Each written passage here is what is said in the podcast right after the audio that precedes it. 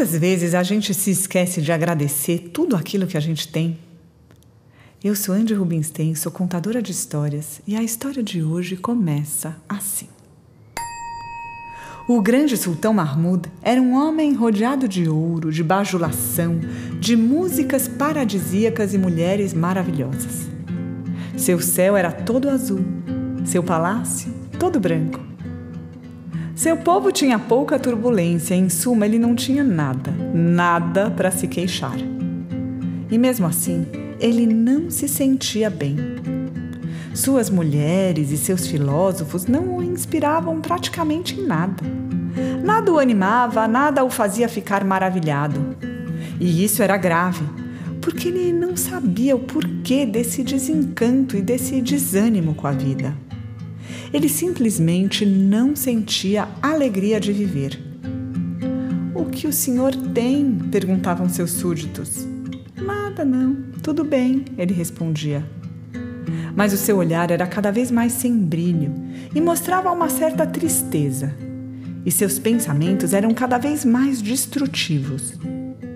O grão-vizir já nem dormia mais de tanta preocupação. Uma manhã, perto do meio-dia, ao abrir as cortinas do seu quarto, o grão-vizir viu o sultão Mahmud pálido. Ele estava sentado na beira da cama, imóvel, contemplando a ponta das suas babuchas. O grão-vizir lhe disse: Senhor, agora mesmo um velho sheik solicitou uma audiência com Vossa Majestade. Ele vem de muito longe, do Maghreb. Nós tivemos uma conversa e eu fiquei impressionado. É um mago poderoso. Receba o Senhor, eu lhe peço. Eu sinto que ele saberá tirar o Senhor desses seus pensamentos tenebrosos. Mahmud apenas levantou uma sobrancelha e respondeu: Sim, que ele entre. Foi então que um velhinho entrou no quarto do sultão. Que idade ele tinha? Olha, assim a olho, eu diria que ele tinha pelo menos uns 100 anos. Ele era magricela, as mãos apoiadas numa velha bengala. Ele vestia apenas a sua barba, seus cabelos brancos desgrenhados e alguns trapos imundos. Ele tinha os olhos bem escuros e brilhantes. Ele se aproximou do sultão e disse: Bom dia, levante-se, Mahmud, venha ver. O sultão, deprimido, ficou mudo. Nunca ninguém tinha falado com ele dessa maneira em toda a sua vida. Ele obedeceu prontamente, se dirigiu até a janela e então o velho disse: Abra, vamos rápido. Mahmud abriu a janela. Sentiu o ar doce entrar por suas narinas. Inclinou-se para fora e de repente recuou, o dedo indicador apontando assustado, pálido, sem fôlego. Sabem o que ele viu?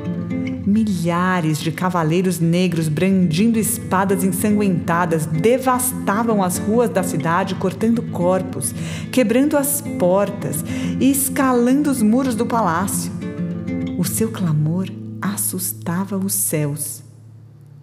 Que Alá tenha pena de nossas vidas, gemeu o sultão desesperado. Olhe, vizir, nós estamos perdidos. O sheik o empurrou para o lado, fechou a janela, resmungou qualquer coisa que pareceu meio esotérica então reabriu a janela. Sultão, olhe novamente. O sultão avançou desconfiado, com os olhos entreabertos. Tudo estava calmo. As pessoas andavam tranquilas pelas ruas, os asnos pastavam, as carruagens também. Não havia nenhum único soldado à vista. Eu, eu não entendo, disse o sultão Mahmud. Ele se afastou, esfregou os olhos. O velho pegou pela manga, atravessou o quarto até a janela do outro lado. Abra, ele disse. Não, não, tenha pena de mim, eu tenho medo. O velho levantou a sua bengala e o ameaçou. Mahmud abriu a janela devagar. O que ele viu foi o seguinte: os 400 minaretes das mesquitas da cidade estavam em chamas. Muita fumaça se espalhava. Um furacão de chamas se aproximava do palácio. Ai, ai, ai, o que será de mim? O que será do meu reino? O sultão choramingava. O fogo dançava nos seus olhos. O sheik fechou a janela e depois a reabriu. Não havia mais nada. O céu azul, os minaretes brancos, os pássaros voando. Mahmud se aproximou, recuou e caiu sobre o tapete. Vizir, disse o velho sheik, uma bacia de água, traga rápido.